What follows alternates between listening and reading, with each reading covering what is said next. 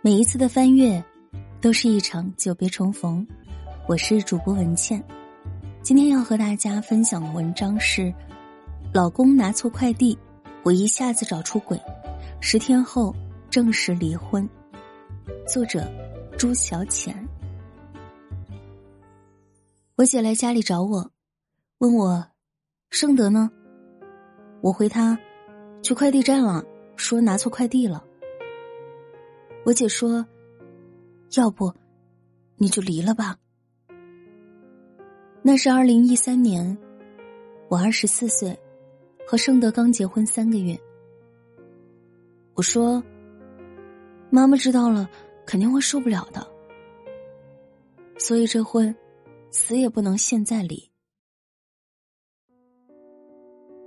我是姨父子。我妈怀孕四个月时。我爸因意外过世了。那是一九八九年末，我姐六岁，我爸带着她进城买年货，遭遇了车祸。姐姐说，爸爸一把推开了她，自己却被卷在了卡车下面。我姐经常会在夜里梦到那个场面，然后被吓醒。出事后，我妈娘家都劝我妈把孩子打了。毕竟那一年我妈才二十六岁，有我姐一个拖油瓶就已经难再嫁，何况再添一个。然后爷爷奶奶就来了，进门就给我妈跪下了，求我妈把孩子留下，给我爸留个根，他们一定帮忙养。是的，他们指望我妈肚子里是个男孩给老曹家续香火。我妈心善，耳根子又软。二老眼泪一流，我就这么被留下了。可惜，仍然是个女孩我姑姑坠地的第二天，奶奶和我妈说：“我帮你找个人家送了吧。”我妈说：“怎么了？姑娘就不是我男人的根了？”我姥爷家里两个儿子，三个女儿，因为村里穷，姑娘们都往外村嫁。爷爷这边三儿一女，我爸学习好，高中毕业，据说他大学都考上了，但不知道哪里没弄好，被顶掉了。我妈当时选我爸，也是因为他有文化，和其他男人不一样。我爸在村委工作，我妈在家种地。那时候的基层干部只是听起来体面，其实工资很低，有时几个月都开不出工资。但我妈不介意，觉得和我爸过日子很幸福。我妈生了我姐之后，爷爷奶奶摆过各种脸子。有一次，奶奶来我家，坐在门口和邻居聊天，故意大声嚷嚷：“谁家母鸡下一个蛋就完成任务了？不下蛋那还是母的吗？”我妈气得在屋里哭，我爸就出去把奶奶哄走了。我妈说。爸爸是很爱她的，也不重男轻女，而且作为干部，他也不能带头违反计划生育。可我姐三岁那年害了场大病，发了五天烧，把耳朵烧坏了，爸妈非常痛心，积极想办法治疗。奶奶知道后可高兴了，因为她之前就听说，孩子办个残疾证就可以合法生二胎。其实我姐是有听力的。而且后来恢复的也还可以，但爷爷奶奶挖门盗洞的托人找关系，给我姐办下了残疾证。我妈当时不愿意，但拗不过奶奶。于是，一九九零年，我迟迟的来到这个世界。没生之前，爷爷奶奶说要养我，可知道是女孩后，立马不认了。还到处说我是个扫把星，还没出生就把我爸克死了。我妈连月子都没做完，奶奶就走了。我妈只能一个人带着我和姐姐艰难度日。我一岁那年，村里来了个扶贫干部，当时要查一下各家欠村里的钱。村委的人不愿意说，就说我爸把账本弄丢了，找不着了。因为我爸去世了嘛，都推在他头上。可我妈这个人比较轴。即便我爸已经不在了，他也不想我爸受冤枉。我妈去村委一顿翻，就把账本找出来了。其实干部也没说让还，就是统计一下。村里人都怪我妈。第二天我妈下地的时候，家里所有的苹果树树皮都被剥掉了一圈。那是我们一家的生计，一夜间全毁了。我妈坐在地头上嚎啕大哭。人无情起来，真的没有底线。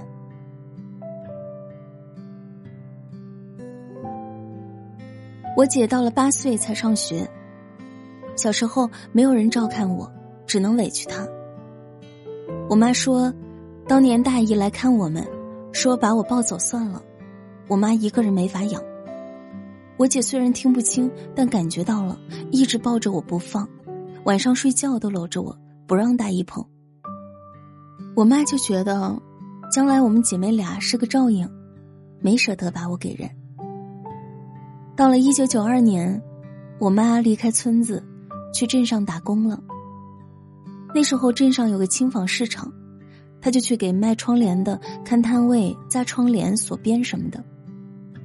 老板娘人挺好的，看我妈一个人带着两个孩子不容易，手把手的教她，还让妈妈把我放在店里。我姐这时候才读小学，每天放学回来会把我背回家。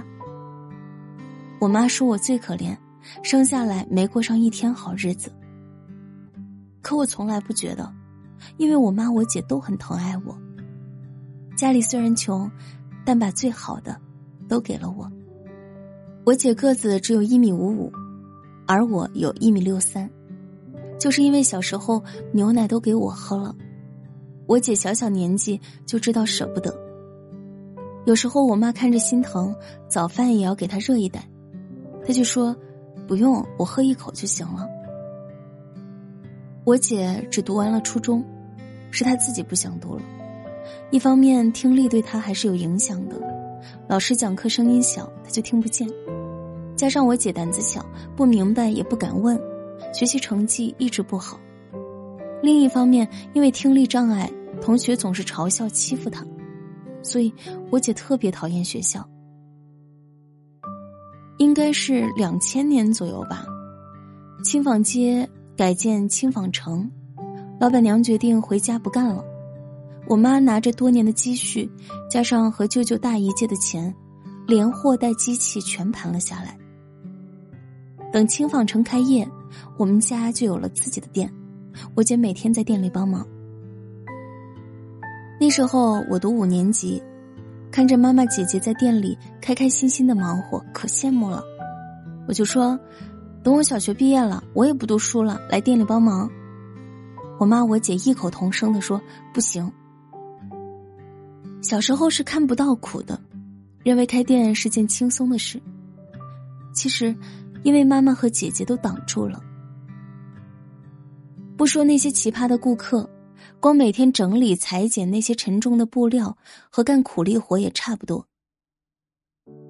我妈一直都没有再婚，也不是没有相过亲，但同龄人都嫌我妈面相老，年纪大的嫌她带着我这个拖油瓶。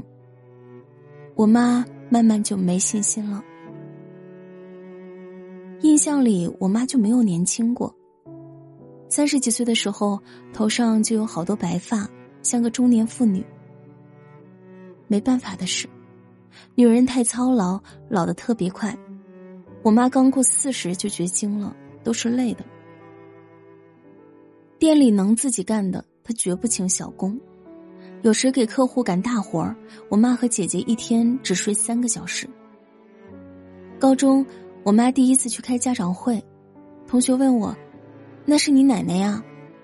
我特别气的说：“那是我妈。”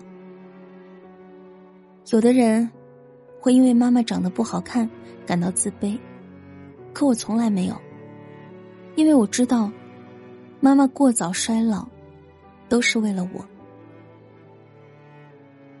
从小我就有个习惯，看电视的时候给妈妈按摩手，先捏掌心，再揉手指，一根一根，仔仔细细。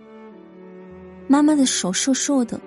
骨节特别大，手指上全是硬茧，那都是职业病，阴天下雨会痛。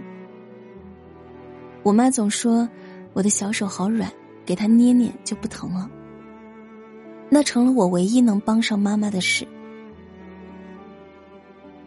二零零六年，我姐结婚，姐夫是相亲认识的，比我姐大五岁。姐夫是做保安的，年纪是大了一些，但他也正因为条件差点儿，觉得能讨上老婆就很开心了，对我姐很好。而上高中的我，拼了命的学习，心里想着给我妈争口气。背不进书的时候，就想我妈扎窗帘的双手，想她弯着腰搬那些沉重的布匹，想她被爷爷奶奶厌弃，遭全村人欺负。太苦了，我必须给他一点快乐的理由。二零零八年，我姐生了一个儿子，而我功夫不负有心人，考上了榆林的一所二本。拿到大学通知书，我妈立马回村里摆了酒。我们和爷爷奶奶已经好多年不见了，我姐结婚，只有一个姑姑过来，他们都没露面。那时候，奶奶已经瘫了，半身不遂。中医说她肝阳上亢，脉络瘀阻。我觉得她是心眼儿太小，气性太大。她半躺在床上，口齿不清的对我说：“没想到是你考上大学呀。”不知道，他那时候心里在想什么。总之，考上大学，我是开心的，我妈是开心的。我姐是开心的，我猜，天上的爸爸也是开心的。大学生活很丰富，让我开阔了眼界。中间谈过一场恋爱，实习期分了手，因为他计划毕业去西安，而我要回老家。其实我可以留在榆林的，实习的那家公司很好，想留下我。但我拒绝了，因为我不想远离妈妈和姐姐。我回去考了公务员，那时候相对好考一些，我成功上岸，我妈特别欣慰。因为兜兜转转，我做了基层干部，仿佛继承了我爸的衣钵。后来就是二零一三年了，我妈的重心已经不是赚钱了。而是给我找老公，其实我才二十三，根本不着急。自己贷款买了个小房子，朝九晚五，蛮惬意的。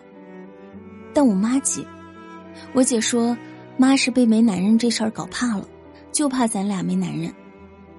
我相了几次亲，认识了盛德，盛德比我大一岁，也是二本，在一家国企做技术员，他也是单亲，早年妈妈病逝。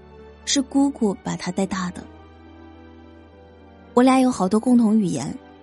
结婚前，他给我的印象是性子弱，没什么主见，但是人老实，接人待物彬彬有礼。我妈也是看中他这一点，觉得他婚后不会欺负我，只有我欺负他。所以交往了几个月，我就和他结婚了，不是因为想结婚而结婚，而是心甘情愿想要嫁给一个人。是觉得遇到了良人，所以我对这段婚姻还蛮期待的。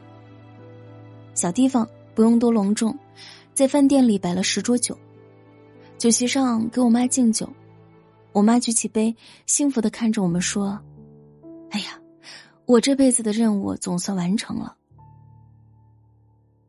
后来我姐说：“妈说这话太不吉利了。”是我婚后的第二个月，我妈突然腹部疼痛，疼到晕在了店里，送医院检查，肝癌中期，发现好几个超过三厘米的肿瘤，马上去了西安做的手术。我请了假，和我姐全程陪护。出院回家已经是二零一四年初了，本来特别高兴的事儿，可以回家过年。没想到，到家没几天，我公公和盛德的姑姑一起来了。当时盛德不在，我还客气的说让他们等等。我公公就说：“我们就是来找你的。”我说：“找我什么事儿啊？”他说：“你们离婚吧。”我都懵了，问我公公为什么呀？他说：“我们骗了他们家，我妈都肝癌中期了，怎么可能不知道？怪不得那么急着结婚，就想坑他们家。”我问：“我妈看病用你家钱了？”他姑姑说：“你妈没医保，这救回来比不救回来还花钱呢，而且癌症是会遗传的，对下一代也不好。”我顿时就火了，我说：“你会说人话不？我妈的命是拿钱衡量的吗？”你命多少钱？我这就给你，你马上去死！我真没想到，结婚才几个月，就和盛德一家彻底撕破脸了。盛德在外面躲了一天才回来，这之后的几天，他都是东躲西藏，反正就是不敢直面我。不是说拿错快递要去快递站还快递，就说要去楼下买包烟。才两天，他都拿错 n 次快递了，心里没有鬼才怪。我姐来家里找我，盛德照样不在家。晚上我逮到盛德，问他：“离婚是你的意思还是你爸的意思？”他就捂着脸哭了，说：“我也不想的，但你家也确实不对。”我没和他争，多一句都没有。我以为自己找了个任我欺负的老公。没想到，弱性子的男人更冷情。因为他都没热爱过，哪来的勇气守护我？我的心冷透了。我和自己说，这辈子再不会找没主见的男人。我姐建议我离婚，觉得盛德不靠谱。离是肯定要离的，可我不想马上，因为妈妈刚出院。他就想看着我有个好归宿，我不能在这个时候打击他。后来我和盛德约定，先扯离婚证，但别公布，等我妈养养身体，半年后再说。可是我低估了他们一家人。春节刚过，有一天我正在上班，我妈突然打电话给我，紧张兮兮的说：“我今天看见盛德和别的女人手拉手，你知道是谁吗？”是的，才两个月，盛德就在公公的安排下开始相亲了。尽管我们已经离婚，但仍觉得他太不地道了。那段时间，我妈特别伤心，觉得是他害了我。我就和他说：“是你帮了我，让我早点看清这一家人。”话虽这么说，可我妈还是难过了。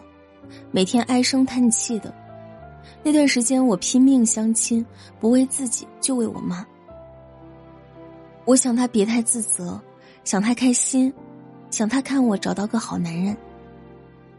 可缘分这种事，真是讲究缘分的，越是急，越是遇见奇葩。转眼二零一五年，我的爱情还没有着落。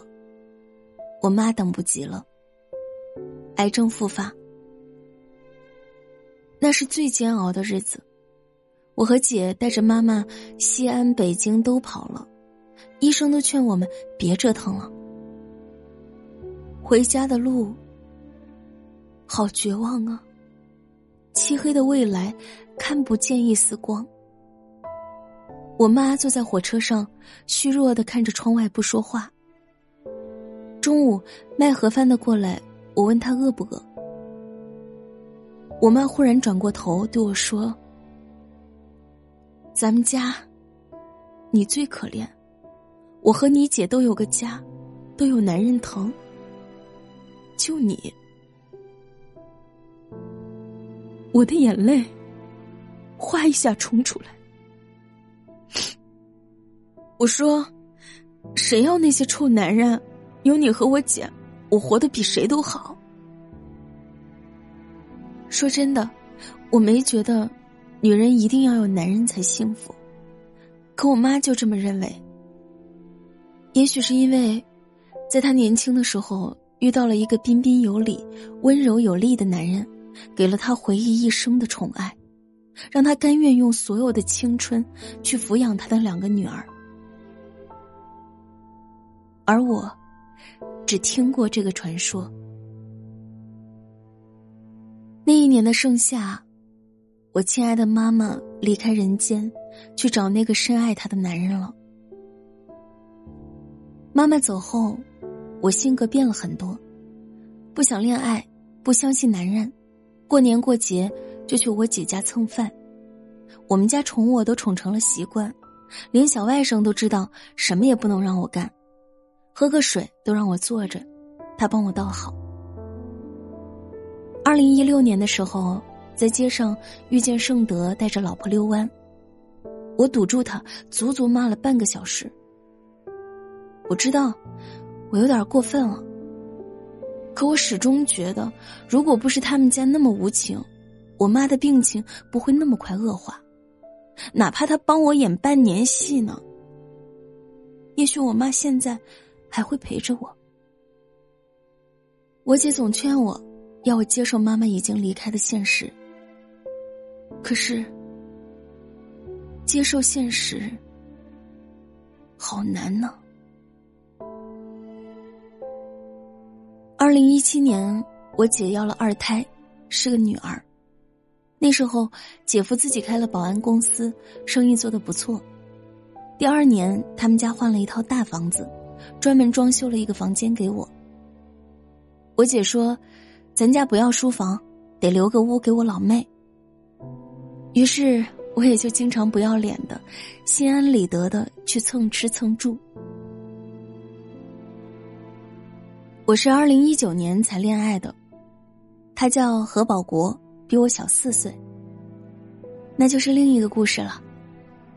他是新调来的，开始我和他开玩笑说，让他有事儿请教我这个老阿姨。结果慢慢的，他就对老阿姨产生了兴趣。今年春天，我们住在了一起。搬到一起的第一个周末，他买了投影回来，在家看电影。我们放了《复仇者联盟》，看到一半的时候，他把手就放在了我的腿上。我顺手拿起来，捏掌心，揉手指，一根一根。他的手瘦瘦的，骨节分明。他小声说：“你手好软呢。”我突然发觉自己在干什么，一瞬间失声痛哭起来。想念真是藏在所有不经意的角落里，在你毫无防备的时候给你一击。何宝国吓坏了，抱着我说：“怎么了？安个手还按哭了？”我要怎么告诉他呢？那是我爱妈妈的习惯，哪怕他已经离开我那么多年，我依然放不下，忘不掉。